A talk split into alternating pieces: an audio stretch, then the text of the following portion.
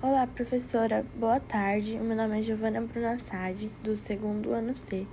E desculpa a demora desse trabalho, porque eu tava esperando a minha dupla mandar o vídeo, mas aí eu vou acabar mandando sozinha mesmo, porque já atrasou muito e pode ser que eu fique sem nota.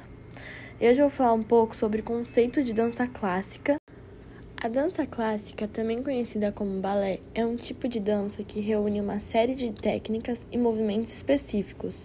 Por outro lado, o balé é um nome que permite fazer referência à peça musical, composta para ser interpretada através da dança.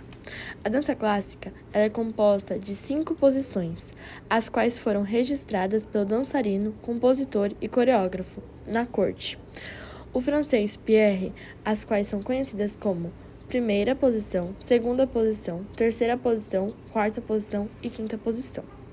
O balé pode constituir uma peça autônoma ou ser intercalado dentro de uma ópera ou de uma obra de teatro, dos vários estilos de dança clássica.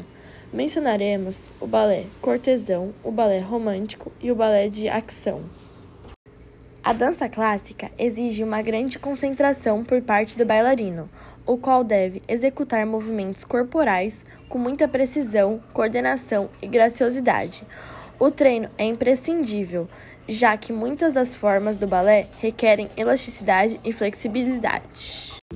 O vestuário ocupa um papel fundamental na dança clássica. Os bailarinos usam roupa aderente ao corpo de modo a que os seus movimentos possam ser apreciados com maior facilidade. As bailarinas usam uma saia conhecida como tutu. Já os homens usam um colã. Calçam sapatilhas de dança com sola flexível e pontas dotadas de proteções, permitindo que a bailarina possa sustentar todo o peso do corpo com a ponta dos pés. No entanto, essa prática é arriscada, pois é necessário uma grande força nas pernas e pode causar lesões ou fraturas, para além das dores causadas nos dedos dos pés.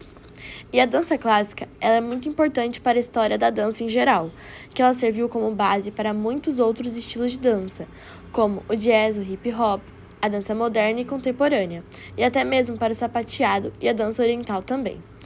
E Mary Ann Coops de Camargo foi a responsável por incrementar muitas das técnicas da dança clássica. E foi isso, muito obrigada.